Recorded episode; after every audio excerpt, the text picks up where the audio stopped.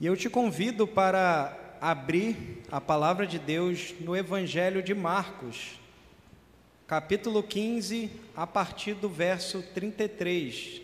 Nós estamos em nossa série de mensagem, O Rei Rejeitado, Rei Exaltado, falando sobre a morte e a ressurreição de Jesus no Evangelho de Marcos. E hoje nós leremos Marcos capítulo 15, do versículo 33 ao versículo 39. Diz assim a palavra de Deus: Chegada a hora sexta, houve trevas sobre toda a terra, até a hora nona. A hora nona, clamou Jesus em alta voz: Eloi, Eloi, lama sabachthani, que quer dizer: Deus meu, Deus meu, por que me desamparaste? Alguns do que ali estavam ouvindo isto diziam: Vede, chama por Elias. E um deles correu a embeber uma esponja em vinagre, e pondo-a na ponta de um caniço, deu-lhe de beber, dizendo: Deixai, vejamos se Elias vem tirá-lo. Mas Jesus, dando um grande brado, expirou, e o véu do santuário rasgou-se em duas partes, de alto a baixo. O centurião que estava em frente dele, vendo que assim expirara, disse: verdadeiramente este homem era o Filho de Deus. Curve sua cabeça, vamos orar mais uma vez. Senhor, nós estamos mais um domingo diante da tua palavra. E a tua palavra é viva e eficaz. E a tua palavra tem poder suficiente para falar conosco e para nos transformar mais um domingo. Nós te pedimos, Senhor, que através desse trecho, dessa porção da tua palavra, que o Senhor venha nos transformar à imagem do teu filho Jesus. É o que te pedimos em nome de Jesus. Amém. Essa semana, eu e minha esposa, nós recebemos uma notícia, uma confirmação de algo muito bom, muito aguardado por nós, que foi a confirmação de que eu e ela agora fomos agraciados por Deus com um bebê, com um filho. Sim, é isso mesmo que você está ouvindo. A Jane está grávida. E você acha que eu não iria usar dessa história para não trazer uma ilustração sobre filho? É claro que eu vou usar essa oportunidade e trazer uma ilustração sobre filho. Desde a confirmação dessa notícia, tudo agora gira em torno daquela tão esperada data na qual nós estaremos com ele ou com ela em nossos braços. Desde o momento, ainda que nós não sabemos a data ou não sabemos o sexo, nós já começamos a planejar o quarto, os móveis que nós iremos comprar, é, a decoração que nós iremos fazer tudo girando em torno daquele grande dia na qual nós iremos conhecê-lo ou conhecê-la de fato, iremos trazê-lo ou trazê-la para casa para um lugar que seja amoroso, um lugar que seja confortante, um lugar que seja repleto de alegria que essa criança possa desfrutar. E aí, é, tudo que nós fazemos, as roupinhas já começarão a ser compradas, ainda que, como eu falei, nós não sabemos o sexo, mas confessa para mim, qual é a mãe ou o pai que aguenta esperar até saber a data do sexo para comprar a primeira roupinha? Nenhuma, né? Então, nós já estamos planejando, nós, nós já vamos comprar as roupinhas e as nossas prioridades mudam totalmente, não é? Eu e a Jane estávamos pensando em comprar algumas coisas para casa, para nós, e quando nós soubemos da notícia, a gente puxou o freio de mão e falou: não, agora tudo é em prol do bebê. Agora nós pensamos em primeiro lugar no bebê. E nós estamos ansiosos para que chegue logo esse dia. Um evento que será memorável nas nossas vidas. E se você já passou por essa experiência, eu acredito que você está aí relembrando na sua memória esse momento tão especial que você já passou, que eu estou passando agora, mas que você já passou. Você está lembrando de todos os detalhes, lembrando de como foi e já parou para pensar que em muitas coisas que nós vivemos, nós vivemos na expectativa de momentos pontuais em nossas vidas? Não é as coisas que acontecem antes ou depois desses eventos, não é que elas tenham perdido valor, mas esses momentos são tão aguardados que se destacam na nossa trajetória. Seja quando você é criança e os seus pais falam que vai te dar aquele brinquedo que você mais quer. E você aguarda aquele grande dia, aquele dia que você vai receber aquele brinquedo que você mais quer seja quando você é um adolescente, que você está aguardando aquele grande dia para você pedir a mão da sua namorada, pedir para namorar com uma menina ou um menino, seja quando você é jovem, batalhando para escolher o que quer fazer na vida, e aí você está estudando para prestar um concurso e você está na expectativa do resultado daquele concurso que você estudou por bastante tempo e se dedicou por bastante tempo. Todos nós vivemos dessa forma, todos nós temos datas memoráveis em nossa história.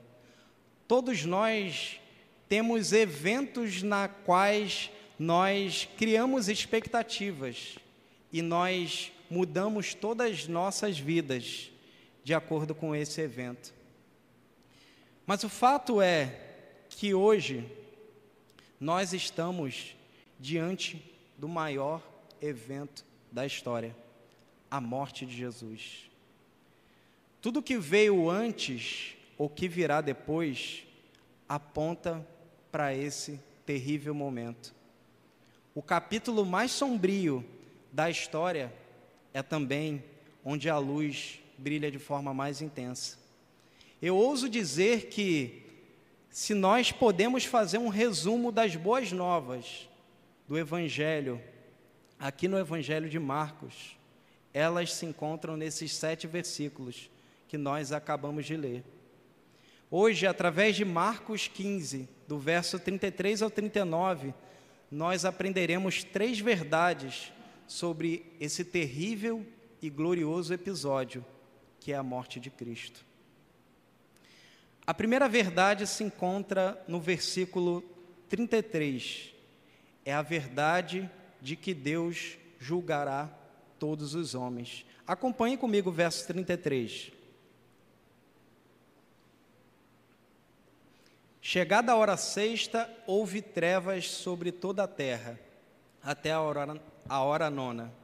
A hora sexta aqui é, quer dizer que estava meio-dia. A hora sexta significa que era meio-dia e houve trevas até a hora nona, que significa dizer que houve trevas até as três da tarde.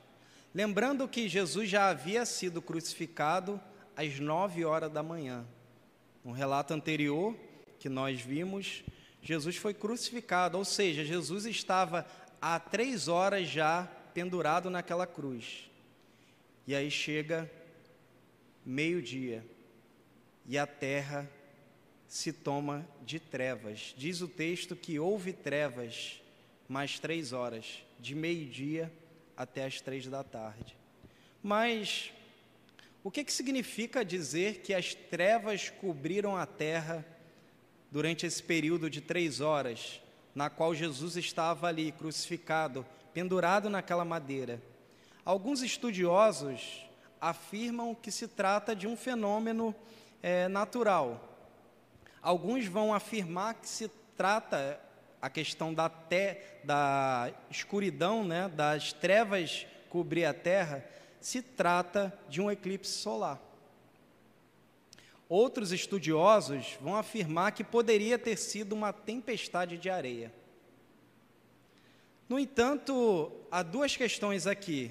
Primeiro, nós estamos no período da Páscoa, e é um período de lua cheia, e com isso é impossível ter a ocorrência de um eclipse solar. O fato de nós estarmos nesse momento aqui da crucificação de Jesus na Páscoa era um momento de lua cheia e não poderia ter um eclipse solar. E com relação à tempestade de areia, também seria pouco provável, porque nós estamos na primavera aqui nesse momento. É um tempo de chuvas, um tempo de bastante chuvas. Então, nós podemos descartar que foi um fenômeno natural. E um caminho melhor para nós entendermos o que, que significa essas trevas sobre a terra nesse momento é que, na Escritura, quando nós falamos sobre trevas, quando é relatado essa questão de trevas, elas apontam para o julgamento do Senhor. O fato de trevas estarem sobre toda a terra aponta para o juízo vindouro de Deus sobre todos os homens. Veja o que o texto de Amós 8, verso 9 diz: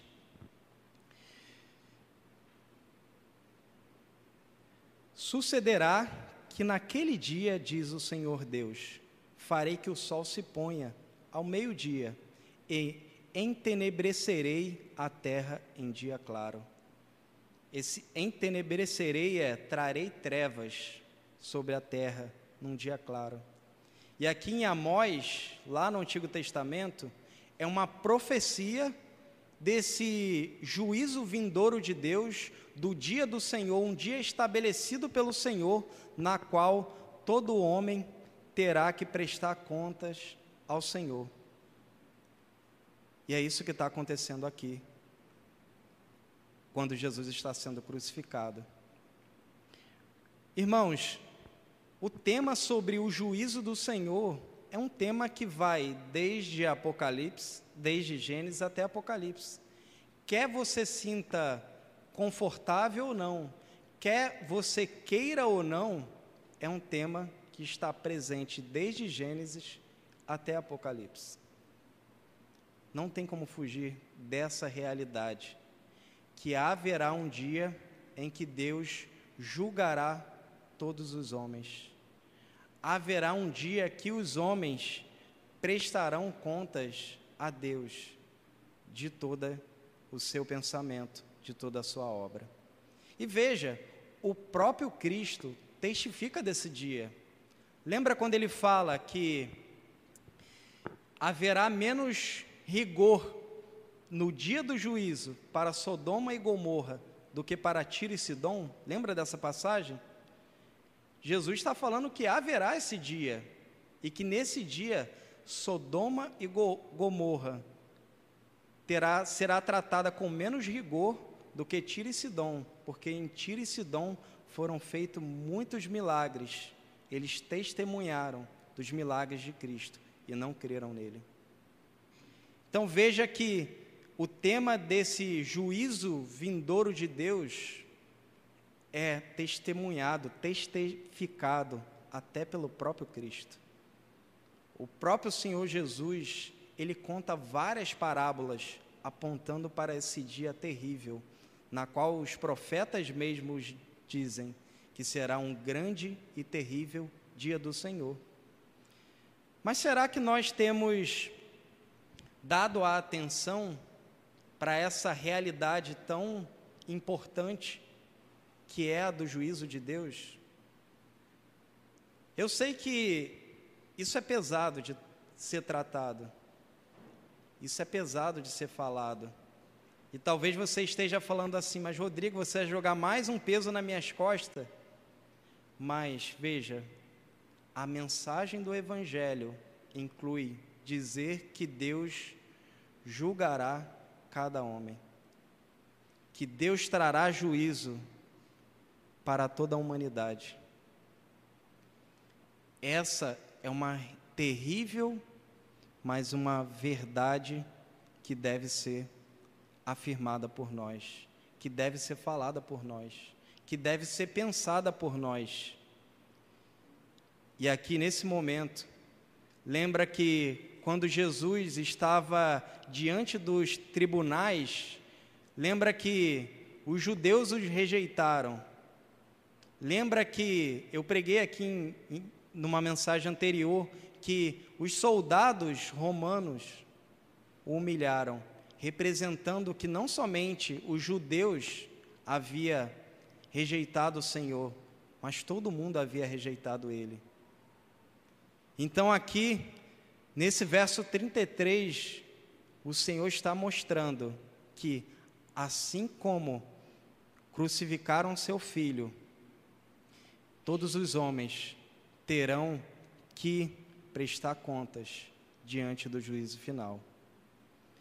E talvez você fale: ah, mas o Senhor vai perdoar todo mundo porque o Senhor é bom. Mas será que a visão que você tem de Deus é uma visão correta? Será que esse Deus que você crê, que fala que no final Deus vai perdoar todo mundo, é o Deus que a, que a Bíblia apresenta? A Bíblia não apresenta um Deus que no final ele vai desculpar todo mundo.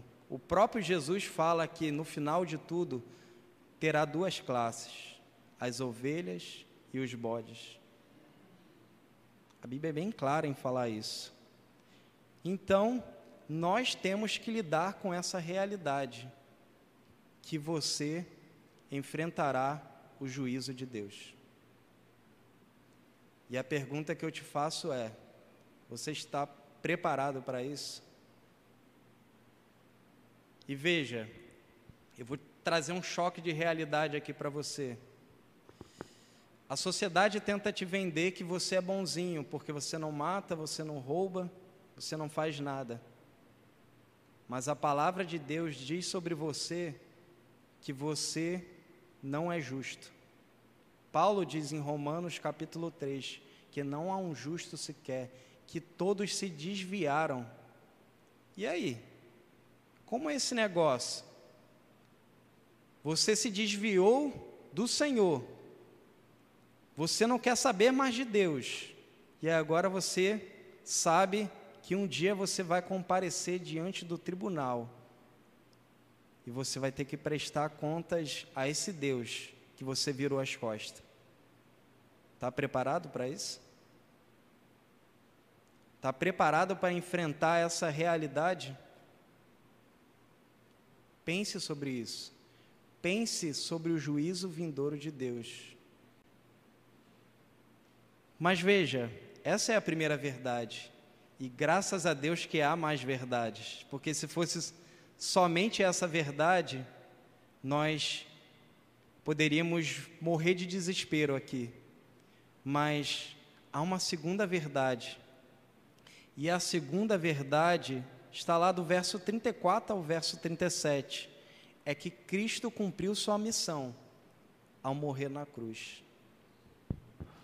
E aqui é interessante, porque no verso 34 diz o seguinte: A hora nona, ou seja, às três da tarde, clamou Jesus em alta voz: Eloi, Eloi, lama sabachthani.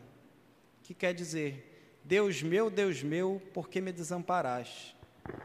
Se você está atento ao que Jesus está fazendo aqui, Jesus está pronunciando o Salmo 22, verso 1. Essas são as exatas palavras do Salmo 22, verso 1. E Jesus está pronunciando esses, essas palavras. E qual o sentido disso? Já parou para pensar? Por que Jesus pronuncia essas palavras quando está na cruz? Qual o objetivo de Jesus de falar, Deus meu, Deus meu, por que me desamparaste? O que, que significa isso? É porque ele estava carregando o peso do pecado? Muitos vão afirmar que sim. Eu até concordo com isso.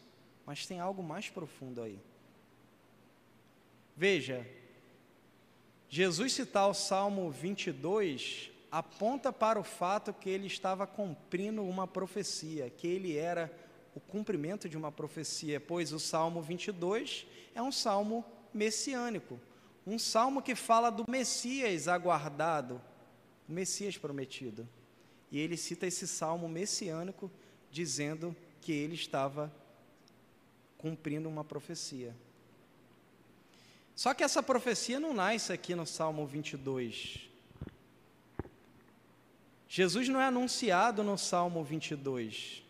Jesus é anunciado em Gênesis. Lá quando o homem cai, quando há aquele terrível evento chamado a queda, quando Adão e Eva pecam contra o Senhor, Jesus é anunciado ali.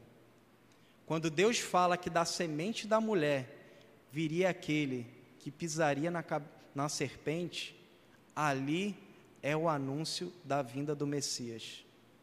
Viria alguém nascido de uma mulher que iria desfazer, que iria transformar totalmente o que o homem tinha feito, a burrada que o homem tinha feito, a terrível coisa que o homem tinha feito, que era querer ser como Deus, que era querer ter autonomia da sua vida. E Jesus é prometido desde lá. Só que desde lá, o homem, ele anda longe do Senhor. Lembra o que Adão e Eva fez quando pecaram?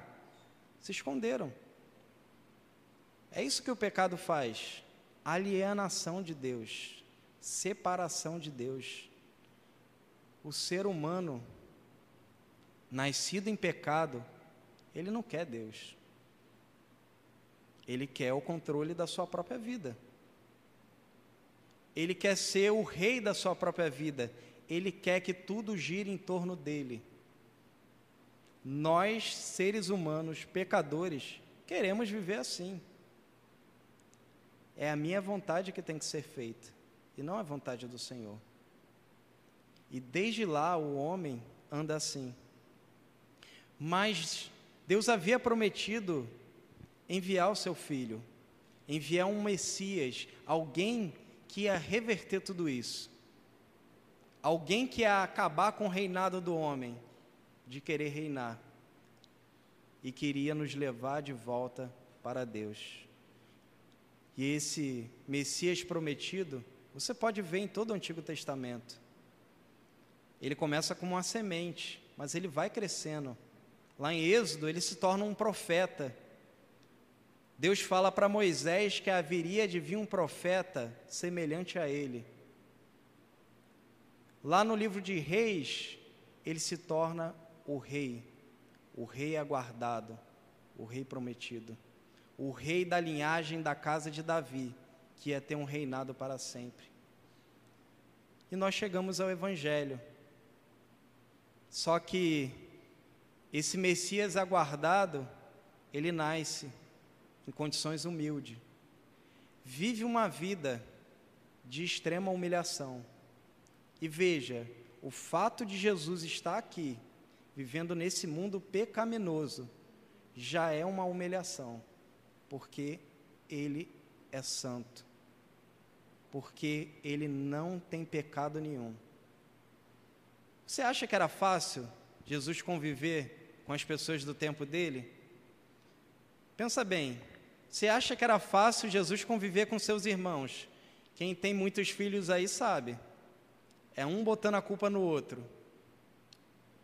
Você acha fácil Jesus ter passado por essa terra e não ter pecado, nem mesmo em pensamento? Então Jesus está ali pendurado numa cruz com um propósito. Qual foi o propósito? Para que Jesus veio nessa terra? O Evangelho de Mateus fala isso logo no seu início. O próprio nome de Jesus dá essa indicação. O nome de Jesus é, significa o quê? Que ele salvará o seu povo dos seus pecados. O propósito de Jesus aqui na terra é salvar o seu povo. O propósito de Jesus aqui na terra é restaurar a condição do homem, lá naquela condição antes do pecado. É acabar com o reinado do pecado. Por isso que Jesus está numa cruz. Jesus está numa cruz porque Ele está te substituindo, Ele está me substituindo. Ele veio, viveu uma vida perfeita, uma vida que eu e você nunca conseguiremos viver. Consegue viver sem pecar? Seja por pensamento, seja por palavras, seja por omissão. Consegue? Jesus veio fazer o que você não conseguiu. Você deveria viver uma vida perfeita no sentido de cumprir as, os mandamentos de Deus. E todos nós quebramos os mandamentos de Deus. Mas Cristo veio para viver a vida que nós não conseguimos viver. E sabe o que, que ele faz aqui na cruz? É o que nós chamamos da grande troca. Ele pega essa vida perfeita que ele viveu e ele te dá. E agora sua vida é imperfeita, cheia de pecado, que merece a condenação, ele toma para ele. E quando ele está aqui, pendurado numa cruz, e quando ele fala: Deus meu, Deus meu, por que me desamparaste? Sabe o que está acontecendo aqui? Deus vira as costas para Jesus. A única vez que isso acontece, por causa de você, por causa de mim. Consegue imaginar essa cena? Consegue imaginar Deus virando as costas para o seu filho precioso, por causa do seu pecado, por causa do meu pecado? É isso que de fato aconteceu. No evento mais importante da história, no dia mais importante, Deus rejeita o seu filho por causa de você. Porque ali na cruz, Ele está pagando o preço pela vida imperfeita que você tem, pela vida de pecado, pela vida egoísta que você tem. E Ele está carregando esse peso lá, de perder o favor do seu Pai, por causa de você, por causa de mim. Se você não se impacta com isso, eu não sei o que dizer. Eu estremeço até em falar que o Filho de Deus foi rejeitado pelo seu próprio Pai por minha causa. Isso deve nos levar a cair de joelhos e nos arrepender por essa vida imperfeita e correr para o Senhor Jesus e crer no Senhor Jesus e viver para o Senhor Jesus. Alguns diziam que ele era Elias, que ele estava chamando por Elias. É, aqui a questão é que quando havia um pensamento no judaísmo que Elias, que foi arrebatado ao céu sem passar pela morte, quando alguém estivesse numa situação muito difícil e clamasse por, por Elias, ele ia acabar aparecendo. E por isso dão uma esponja com vinagre para ele, para ver se ele suporta mais um pouco. E clama por Elias, e Elias vem salvá-lo. Mas eles não sabiam que até o próprio Deus o havia abandonado, o havia rejeitado naquele momento. E o verso 37 termina com Jesus morrendo. Jesus morre desamparado por Deus por causa do seu e do meu pecado. Mas ainda, isso não é tudo. Isso aponta para a terceira verdade que é gloriosa que a gente tem que se apegar com todo o nosso coração, que se encontra no verso 38 e 39. É a verdade que a morte de Cristo nos reconcilia com Deus. Jesus não morreu em vão. Como diz lá Isaías, depois do seu penoso trabalho, ele vai olhar e ele vai ficar satisfeito com seus resultados porque quando ele está ali na cruz, sendo desamparado por Deus, ele tem a certeza que ele reunirá um povo para si. Ele tem poder suficiente para resgatar esse povo e reconciliar esse povo com Deus. Isso é maravilhoso, irmãos. Isso está expresso no véu se rasgando. Veja, é, o tabernáculo lá no Antigo Testamento e o templo, ele era dividido em algumas regiões, e a região mais importante se chamava o Santo dos Santos. E no Santos dos Santos havia uma cortina, na qual só quem poderia entrar nesse Santo dos Santos, atravessar essa cortina, era o sumo sacerdote, uma vez por ano. Para fazer o quê? O que, que ele iria lá dentro fazer? Ele iria diante de Deus apresentar uma oferta em perdão pelos pecados dele mesmo e do povo. Ninguém mais poderia entrar. E sabe o que, que isso representa? O véu sendo rasgado aqui nesse momento, que Cristo estava diante do seu Pai, oferecendo esse sacrifício. Ele mesmo era o sacrifício. Para, de uma vez por todas, como diz Hebreus, nós possamos estar diante de Deus sem culpa e sem condenação, porque o Filho de Deus cancelou a nossa dívida. O Filho de Deus pagou os nossos pecados.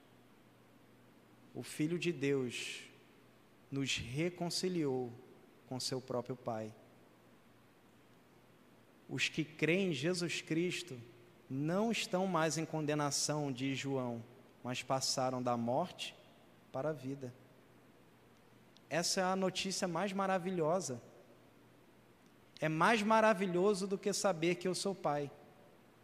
É saber que eu fui aceito por Deus. Quando Deus estava rejeitando o seu filho, ele estava me aceitando. Você sempre vai viver com essa realidade que para você ser aceito por Deus, Jesus teve que ser rejeitado. O rei foi rejeitado para que hoje você se torne um filho aceito.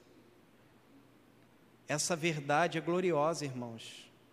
Essa verdade deve nos levar a viver uma vida cristã cheia de alegria, cheia de vitalidade.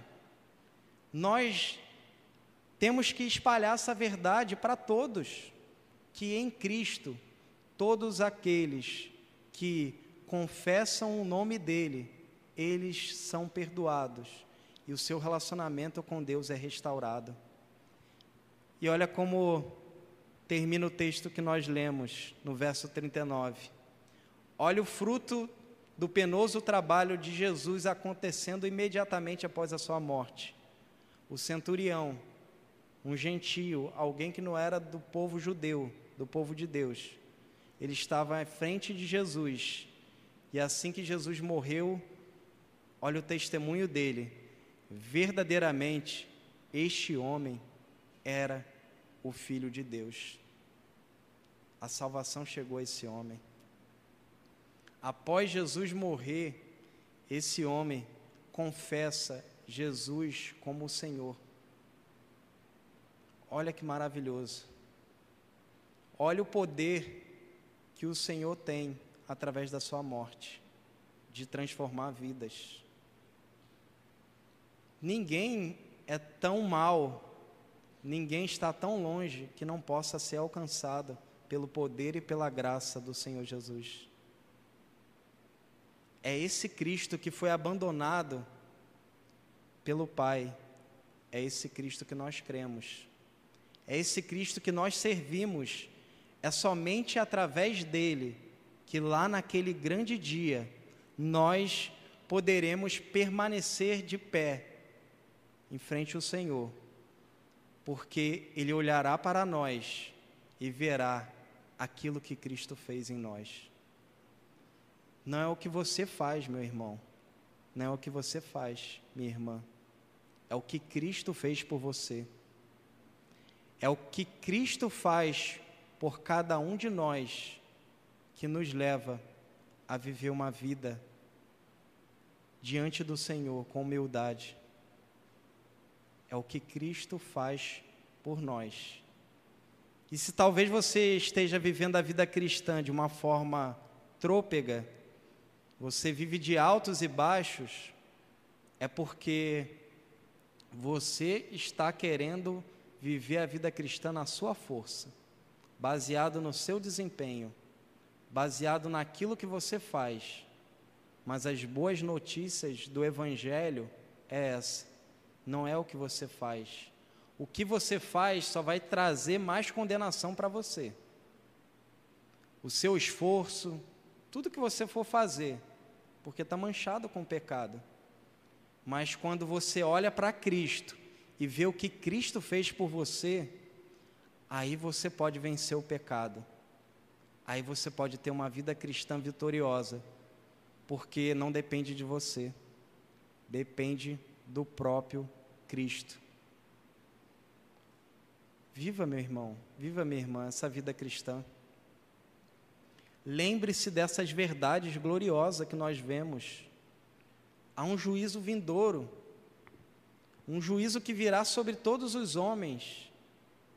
E como você lidará com essa terrível verdade desse juízo? Mas Deus não nos deixa sem a esperança, porque a outra verdade é que Deus cumpriu sua missão ao morrer na cruz. Ele pagou o preço pelos nossos pecados. Ele de fato fez isso. A morte de Cristo na cruz não foi em vão. Ele satisfez a ira de Deus. Ele cumpriu o seu propósito. O próprio Pai o enviou aqui para fazer isso. E a terceira verdade é que, através da cruz, você é reconciliado com Deus. Através da cruz, você tem vida com Deus. Não tente ter vida com Deus se não for pela cruz. Não tente ter vida com Deus se não for através desse rei que foi rejeitado. É somente através do rei rejeitado que você pode servir o rei que depois será exaltado. O rei que permanece exaltado acima de tudo. Se você não passar por esse rei que foi rejeitado, você não conseguir, conseguirá enxergar esse rei exaltado. Você não conseguirá servir esse rei exaltado. Somente através da cruz de Cristo, somente olhando para o que Cristo fez naquela cruz, é que nós podemos ter uma vida cristã, uma vida com abundância. E eu te convido, vamos olhar para a cruz? Vamos olhar para esse rei rejeitado. Vamos olhar para essa notícia mais maravilhosa que nós recebemos, que ele precisou ser rejeitado para nós sermos aceitos. Vamos olhar para essa verdade mais gloriosa que você pode ter na sua vida, que o seu relacionamento com Deus foi restaurado por Jesus na cruz. Nós precisamos desse rei rejeitado. Que o Senhor nos abençoe